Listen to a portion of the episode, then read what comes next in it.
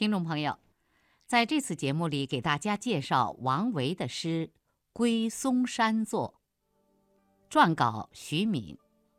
王维是盛唐诗坛上山水田园派的著名诗人，《归嵩山作》是王维的早期作品，写他归隐嵩山时的情景。嵩山是五岳中的中岳，在河南省登封县的北边。这里古木参天，风景秀丽，是著名的少林寺所在之地。王维是什么时候归隐嵩山的呢？大约是在他二三十岁的时候。唐玄宗开元九年，也就是公元七百二十一年，王维二十一岁考中进士，任命为大乐丞。是朝廷中掌管音乐的官员，但是不久他就因为有人私自表演了只能为皇帝表演的黄狮子舞而受到牵连，由京城长安贬到山东济州，当主管仓库的司仓参军。在这以后将近十年的时间里，王维没能再回京城，几经周折，一直在。又穷又远的地方当小官，他对自己的遭遇愤愤不平。这期间曾经辞官隐居，《归嵩山作》就描述了他归隐嵩山途中的景色和心情。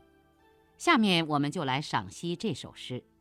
原诗是这样的：“青川带长柏，车马去闲闲。”流水如有意，暮琴相与还。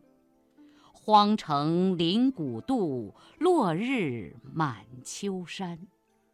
迢递嵩高下，归来且闭关。这首诗的首联：“青川带长柏，车马去闲闲。”从描写归途情景切入，青川就是清清的河流，带是带子，本来是名词，这里做动词用，像带子一样以里盘绕。柏是草木丛生的地方，闲闲是从容的样子。这两句诗的意思是，清清的河川。环绕着一片长长的草木茂盛的绿洲，乘坐马车离开了喧闹的城市，在去嵩山的路上从容地前行。在诗的一开头就展示出一个开阔优美的境界：青川如带，蜿蜒曲折；长柏葱茏，绵延伸展。然后，在这个开阔优美的画面中，出现归山的车马，车马成为景中之物，其闲闲之状，生动形象，令人有如见之感。这里“闲闲”二字用得极为传神，不仅写出了车马的缓缓前进、从容不迫，而且表现了车上的人。归山诗人心境的安详舒适、悠然自得，这两个字是全诗写情的关键之词，为全诗定了基调。下文所描写的景物，都是在闲闲的车马上，以闲闲的心境所见到的和所感到的。诗的颔联：“流水如有意。”暮琴相与还，承接首联做进一步描绘。流水承接青川，暮琴承接长柏。这两句诗的意思是：清清的河水依恋着长柏流淌，傍晚的禽鸟结伴飞回长柏栖息。诗人在缓缓前行的车马上。看着这潺潺的清流和投林的小鸟，觉得它们一路陪伴着自己，是那样有情有义。我们知道，流水木琴原本没有感情，这是因为诗人在对自然景物的凝神关照中，把自己的情绪移注到对象里去了。使流水、木琴都具有了人的情感。这里还应该说的是，“流水如有意”中的“有意”，不仅指流水，也指木琴；不仅对长伯，也对诗人。木琴相与还中的“相与”，不仅指小鸟与小鸟结伴。也指小鸟流水与诗人结伴，而这正是诗人此时此刻思想感情的折射，表明他辞官归隐乃心之所愿，并无落寞孤单之感。这就是审美中的移情现象，也就是通常所说的移情于景，情景交融的手法。清人玉守贞在《唐诗三百首详析》中评论这两句诗说：“所谓流水有意者，含急流勇退之意；所谓暮琴与还，即倦飞知还之意，暗示此番辞官归山的旨趣。”这种看法值得分析。说流水有意者。含急流勇退之意，不大符合王维当时的实际情况。因为王维当时刚刚涉足官场，并没有卷入政治斗争的漩涡之中。他忧愤的是，偶一不慎便遭贬谪，就像他在背出济州诗中埋怨的：“微官易得罪，谪去济川阴。”执政方持法，明君无此心，并且担心纵有归来日，多愁年病亲，可见谈不上急流勇退。至于说木琴与还，即倦飞知还之意，有一定的道理，但又并不十分周全。前面说过。王维在遭到贬谪的一段时间里，一直在又穷又远的地方当小官，才能不得施展，似乎只是为了那微薄的俸禄奔波，因此厌倦而退隐，以求再进。东晋诗人陶渊明不愿意做为五斗米折腰的彭泽县令，归隐家乡。就曾多次用归林的小鸟来比喻。不过，此时王维的归隐和陶渊明的归隐有很大的不同，和他自己四十岁以后退隐终南山、辋川别墅也有很大的不同。他后期的退隐与陶渊明相似。是在看透官场和对现实政治失望之后的退隐，就像他在《酬张少府》一诗中所说的：“自顾无长策，空知返旧林。”意思是，在奸臣当权的严酷现实面前，自己没有济世良策，只有跳出是非圈子，返回旧时的园林隐居了。当然，王维在归隐的同时还当着官，这又是他和陶渊明归隐的区别。这些是后话了。而在写《归嵩山作》的时候，王维不过而立之年，正心高气盛，他只是暂时的不得志。事实上，对高官显位的追求一直是很迫切的。对王维当时归隐嵩山的心态做一个符合实际的界定，正是我们合乎情理的理解《归嵩山作》的一把钥匙。诗的颈联，随着车马的继续前行，远方出现了另一番景象：荒城临古渡，落日满秋山。意思是，荒僻的城镇依傍着古老的渡口，夕阳的光辉洒满了秋日的山峦。对于这两句，清人玉守贞说。景莲故意写出荒城古渡、落日秋山一片荒凉景象，诗人悲悯之情也不难从字句中窥见一二。不然，归隐是何等闲适的事，又何必写得这般萧瑟呢？现在也有人说，这是充满暗淡凄凉色彩的景物。反映了诗人越发感到凄清的心境。其实，对这两句诗丰富的感情内涵，不能做这样简单的归结。荒城临古渡，一个“荒”字，一个“古”字，似乎给人以凄凉之感。然而，这只是在一般情况下望字生义的直觉。如果以诗人当时的心情来看，倒是别有一番美的情趣。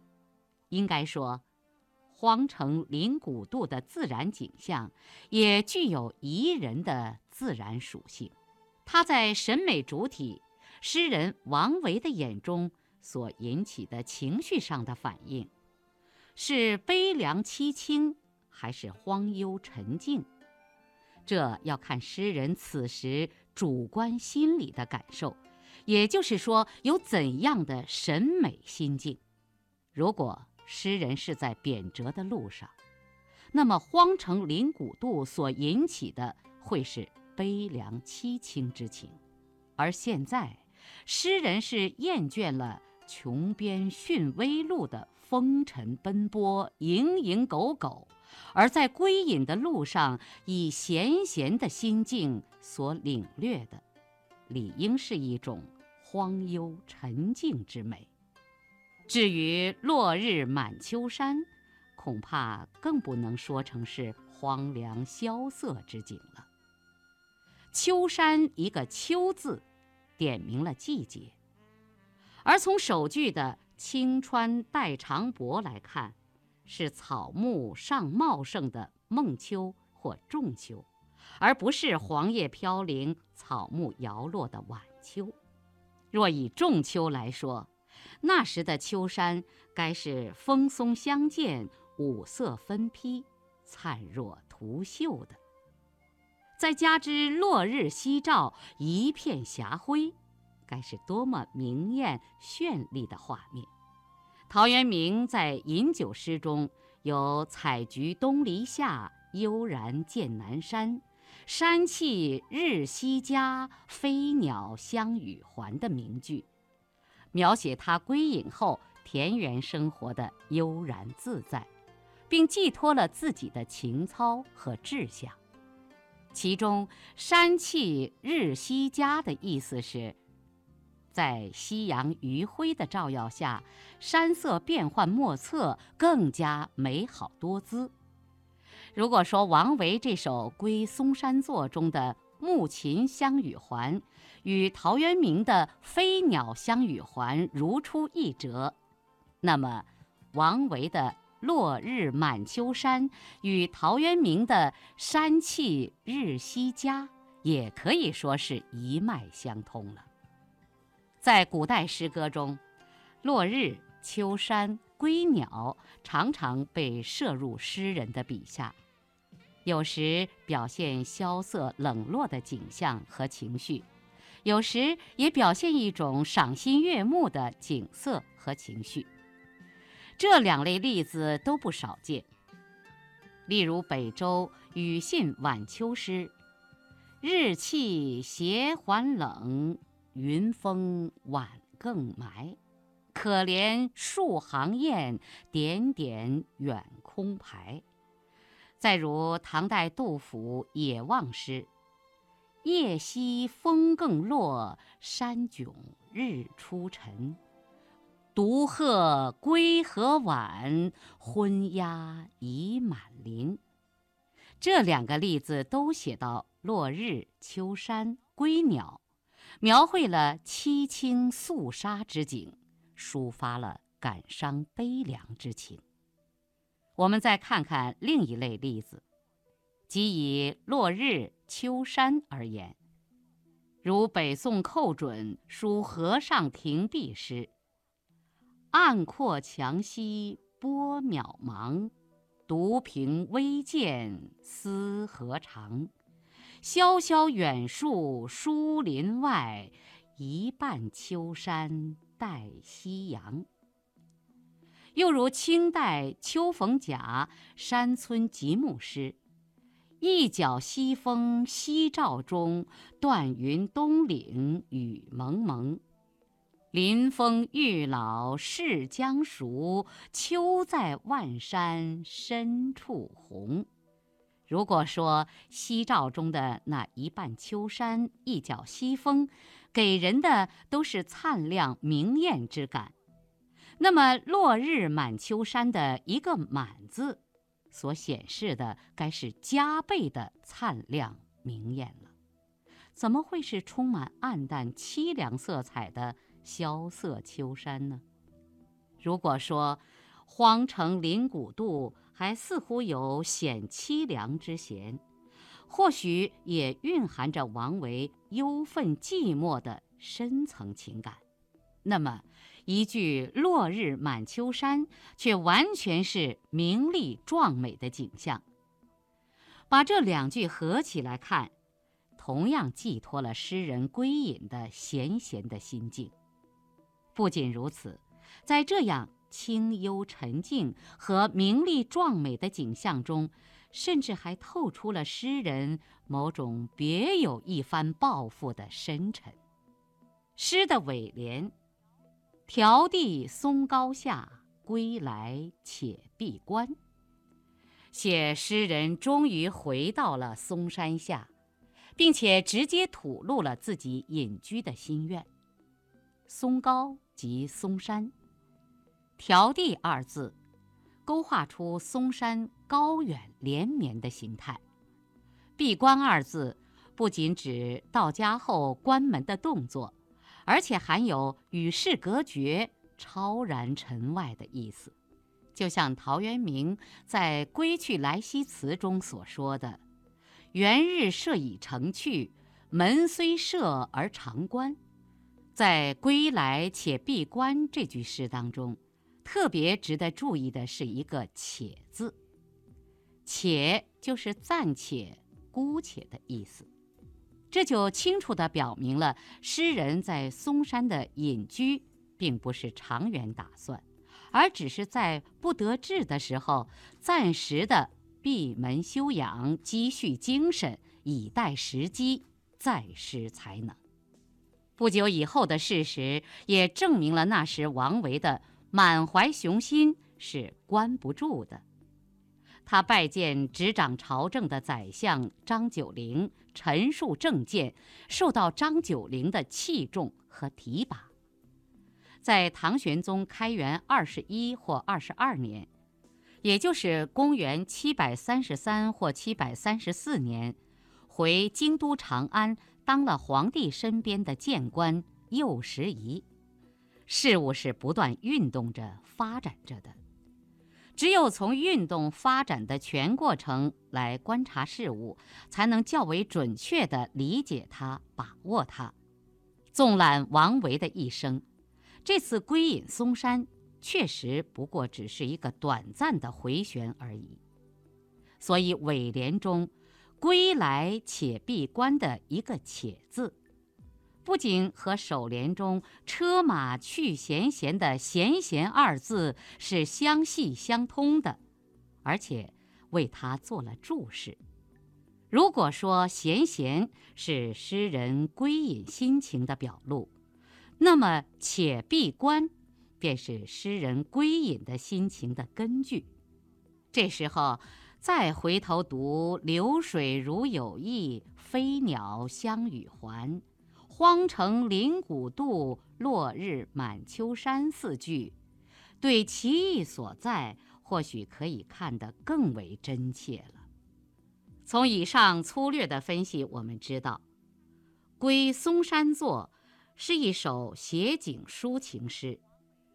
王维善于写景抒情，从唐朝以来有口皆碑，至今他的出神入化之功仍然让人赞叹。《归嵩山作》虽然是他较早期的作品，但已焕发出光彩。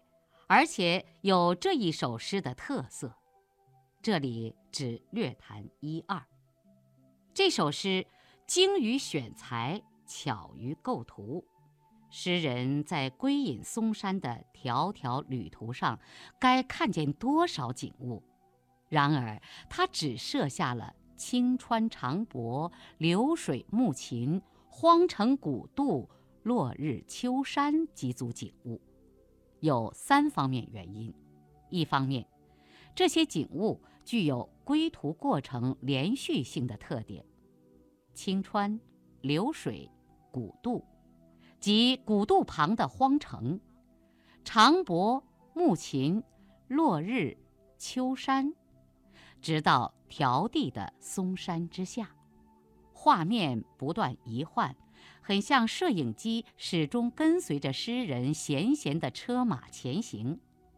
另一方面，这些景物相互映衬，流水、木琴为动态，一低一高，洞中含有声响；荒城古渡、落日秋山为静态，一暗一明，镜中闪着光色，动静高低，明暗。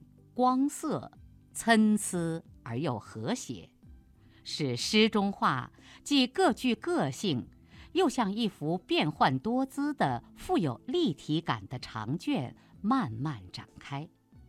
更为重要的一方面，这些景物最能表现诗人当时的心情。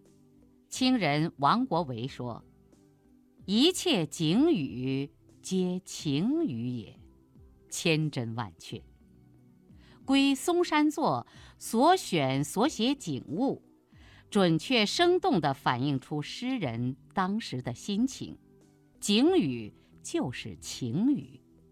前面已经说过，王维归嵩山时不过而立之年，心高气盛，仕途初次受挫而隐居。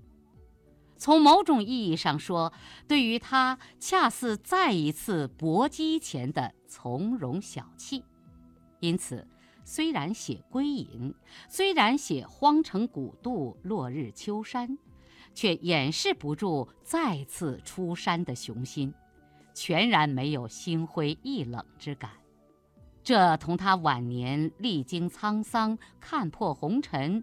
隐居终南山和辋川别墅时所用的景语情语截然不同。关于这一点，只要和他后期归隐的诗歌稍作比较，就可以看出。例如，王维后期刚刚隐居时的诗作《终南别业》写道：“终岁颇好道，晚家南山陲。”幸来每独往，盛世空自知。行到水穷处，坐看云起时。偶然值林叟，谈笑无还期。这首诗宣告了他后期人生观的改变。充分描写了他隐逸山林之时，独来独往、任性所知、自得其乐的情趣。诗中的“每独往，空自知”的情调，是归嵩山作所没有的。特别是“无还期”与当年且闭关时对归隐感情的差异，不是很明显吗？如果以再晚一些的隐居诗作《辋川集》绝句为例，那就更清楚了。例如“鹿寨，空山不见人，但闻人语响。返景入深林，复照青苔上。例如，竹里馆，独坐幽篁里，弹琴复长啸。深林人不知，明月来相照。例如，辛夷坞，木末芙蓉花，山中发红萼。见户寂无人，纷纷开且落。从景语上看，很精致，很优美，然而基本属于静物写生，已缺少活泼的生机。而从情语上看，把那空山不见人，深林人不知，见户寂无人等句联系起来。就让人不能不惊讶诗人感情的幽冷和孤寂了。同是归隐之作，情怀却是这样大不相同，在一个诗人身上表现出来似乎特异，其实这不过是不同年龄梯度上的不同心态的艺术摹写而已。总观《归松山作》这首诗。我们不能不说，这是王维较早期诗作中的珍品，无论艺术上还是思想上，都可以推为诗人年轻时代的代表作。